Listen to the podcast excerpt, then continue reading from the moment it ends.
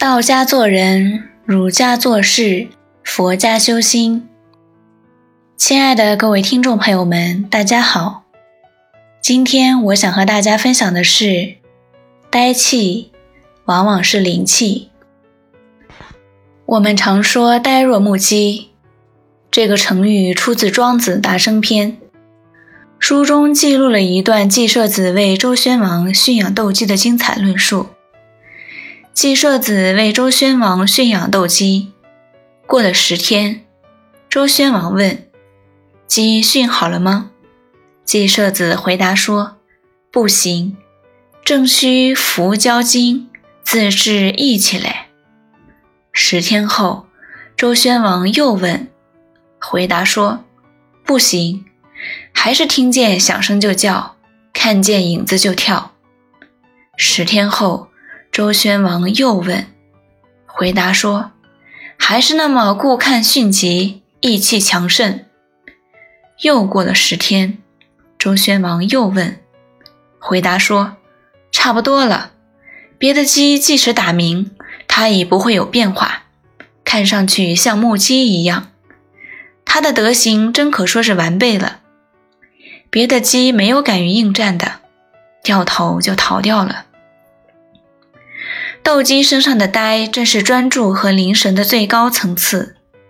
蒲松龄说过：“性痴，则其志灵。故书痴者文必恭，义痴者既必良。视之若兔而无成者，皆自谓不痴者也。”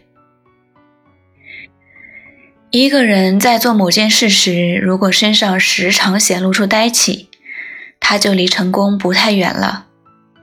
呆气有时候恰恰是一股过人的灵气。我国现代著名哲学家熊十力身上曾发生过这样的故事。熊十力是治学之外一切都不顾的人，所以住所求安静，常常是一个院子只他一个人住。二十世纪三十年代初期，他住在沙滩营闸路西的一个院子里。门总是关着，门上贴一张大白纸，上写：“近来常常有人来此找某某人，某某人以前确实在此院住，现在确实不在此院住。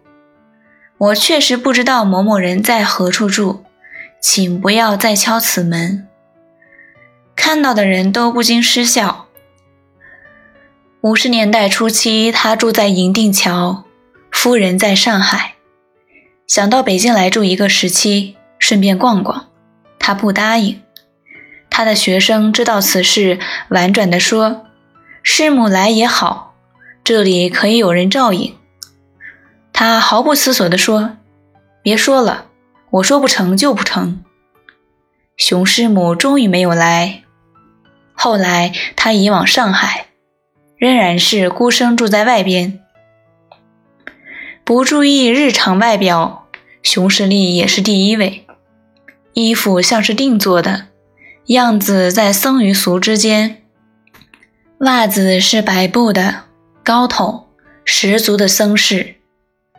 屋里木板床上面的被褥等都是破旧的，没有书柜，书放在破旧的书架上，只有两个箱子，一个是柳条编的，几乎烂朽了。另一个是铁皮的，旧且不说，底和盖竟毫无联系。他回上海之前，把这铁箱送了学生，学生反图嫌笨重，扔了。想用是这样不在意，可是说起学问，熊十力就走向另一极端，过于认真。他自信心很强，简直近于顽固。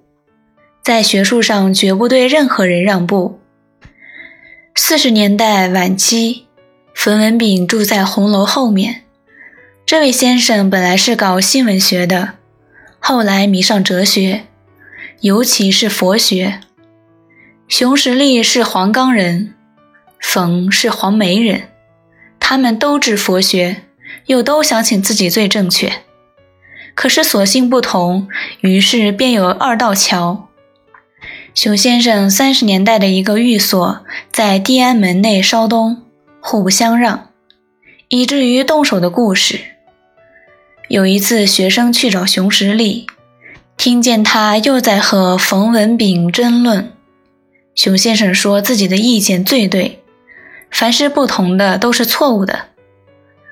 冯先生答：“我的意见正确，是代表佛；你不同意就是反对佛。”双方争起来，互不相让，学生只好忍着笑走了。这场争论确实好笑，有点像小孩吵架，特认真，双方争执不下，还多少有点不讲理。也许人常说知识分子身上有股呆气，这就是了。但似乎呆有呆的好处，生活里没有繁杂的生活琐事，没有纷乱的人情世故。只有学术与信仰，如此单纯而精深的人生有什么不好？我们不妨问自己：能够达到呆若木鸡的境界吗？如果不能，那我们离成功还有一段距离；如果能，那就是离成功不远了。今天的分享到这里就结束了，感谢大家的聆听，我们下期再会。